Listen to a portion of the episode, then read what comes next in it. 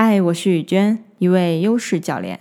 在上节内容中，我们学习了对发掘到的零散的优势进行整合、排序和分组。这样优势整合的过程，帮助我们更清晰地认识到目前这些优势在你身上是如何体现、如何被运用起来的。那么接下来就是我们可以对自己的优势进行主动调整、刻意练习的部分了。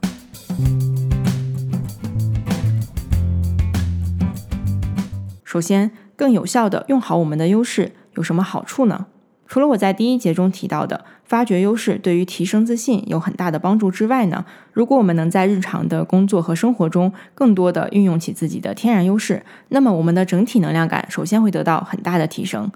你会发现自己可以更开心、更轻松地完成任务、达成目标，同时你会感觉到压力的减少，也少了很多的自我怀疑。你不再轻易地受到他人声音的影响，因为你明确的知道我天然就有这样的优势。所以这就是适合我的方式，于是自然而然的你就感受到了更强的自信，相信我是有价值的，我的优势能够帮助我达成目标，实现梦想。所以从结果来看，当我们可以更加主动、刻意的运用起自己的天然优势，那么我们在这个过程中会不断的实现自我成长，对自己的生活、职业有更高的满意度、更强烈的成就感。同时，这也可以帮助我们拥有更健康的身体和心理，以及更好的人际关系。在接下来音频课的最后两节内容中，我会着重分享帮助我们提升自信方面的方法和小练习。那就让我们进入正题吧。首先，怎样算是正确有效的运用优势呢？你应该还记得我在第二节内容中分享过，我们去判断优势有三个重要的维度：第一是能量感，第二是我们使用这个优势时的表现，第三是使用频率。所以，如果我们想要判断自己是否正确有效地使用了优势，就可以从这三个维度来看。也就是说，你在使用优势的时候，能量感是非常好的，是很积极、充了电的感觉。这个优势不断地为你提供了动力，让你去想要把这件事情做好、做下去。同时，你的表现也是很好的，你可以顺利、成功地做好这件事情。最后，使用频率是在说，我们对于优势使用的量是很合适、很平衡的。你既没有过度使用某些优势，也没有刻意的少用或者不用另外一些优势。如果这三点你都达到了，那么你就可以判断说，我现在对于这个优势的使用是正确并且有效的。接下来，我把优势分成了三大类，我们会依次来看，针对每一类优势，我们有哪些更具体的有效运用的方法。首先，第一类是我们之前有反复提到过的最强优势。它可以是一个单独的优势，也可以是一个优势组合。针对这一类优势，我们可以如何做一些有效的调整呢？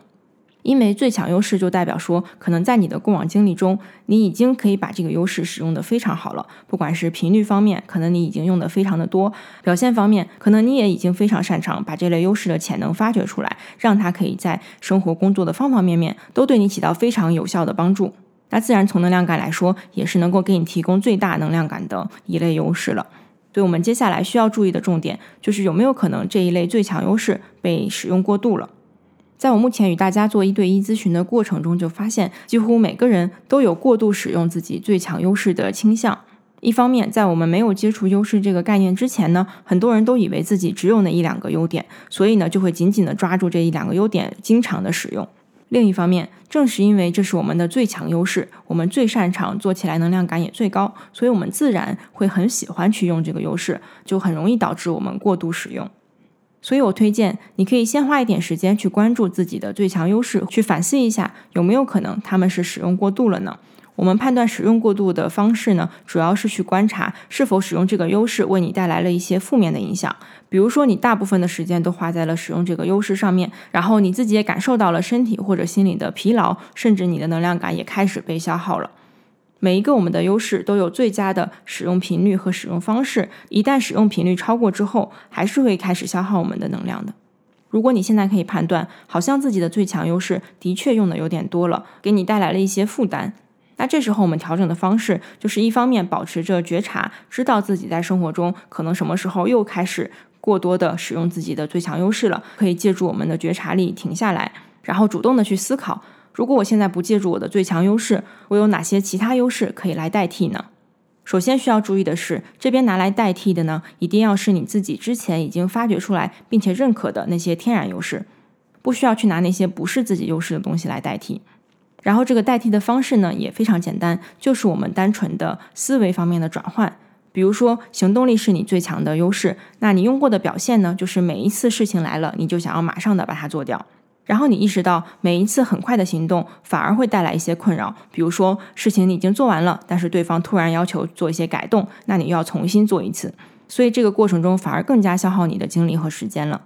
那我们代替的方式呢，就是你通过反思发现，其实你也有预防这个优势。那么接下来你就可以尝试，在你产生了行动的冲动之前呢，先去用预防的优势去思考一下，未来有没有可能会发生哪些问题，你现在可以提前做一些准备去预防的。比如结合你过去的经验，你发现好像这个老板交给你任务的时候呢，经常会在事后给你追加一些新的要求。那这时候你就可以用预防的优势，提前跟老板多做一些沟通，去明确未来有没有可能要加新的东西，或者有没有可能遇到什么样的问题，我们提前把它讲清楚，然后你再用行动力去把这件事情完成。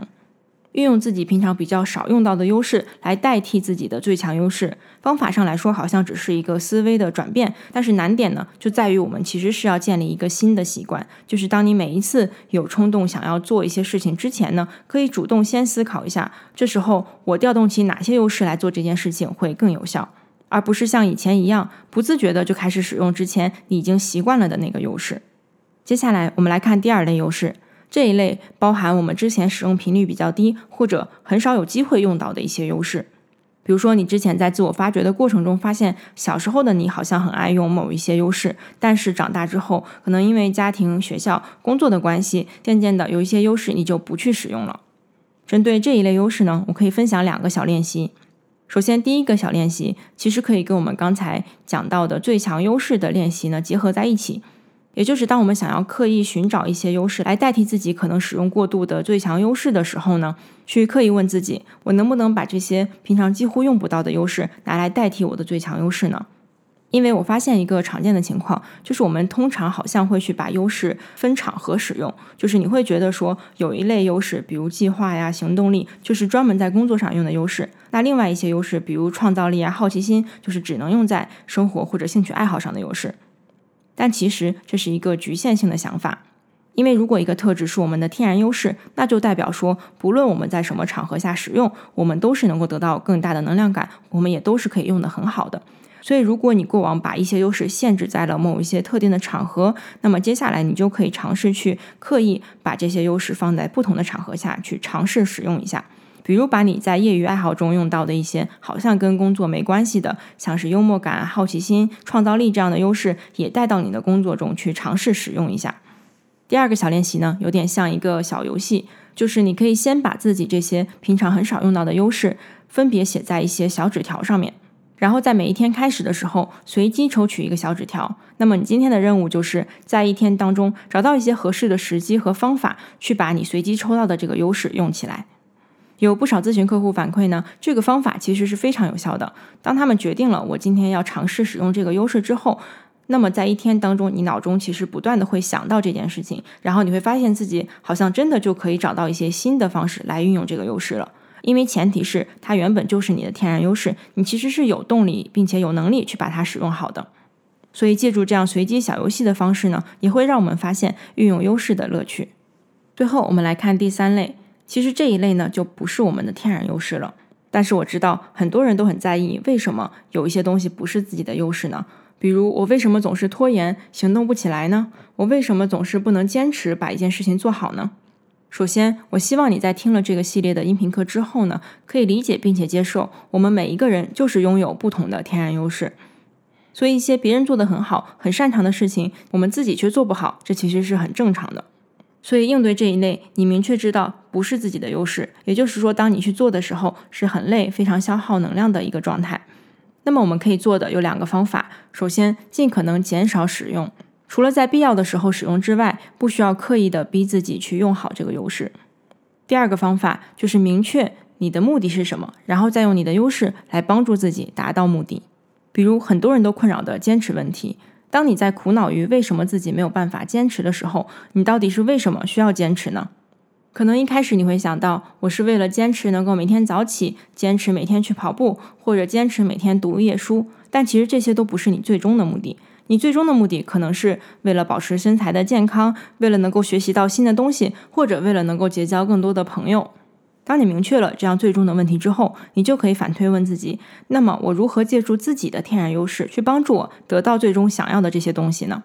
于是你就会发现，达成自己的最终目的，并不是只有一条路可以走，反而你可能会发现有无数种方式都可以帮助你达成这个结果。那么为什么不去尝试更多？你可能更享受、做起来也更容易的方法呢？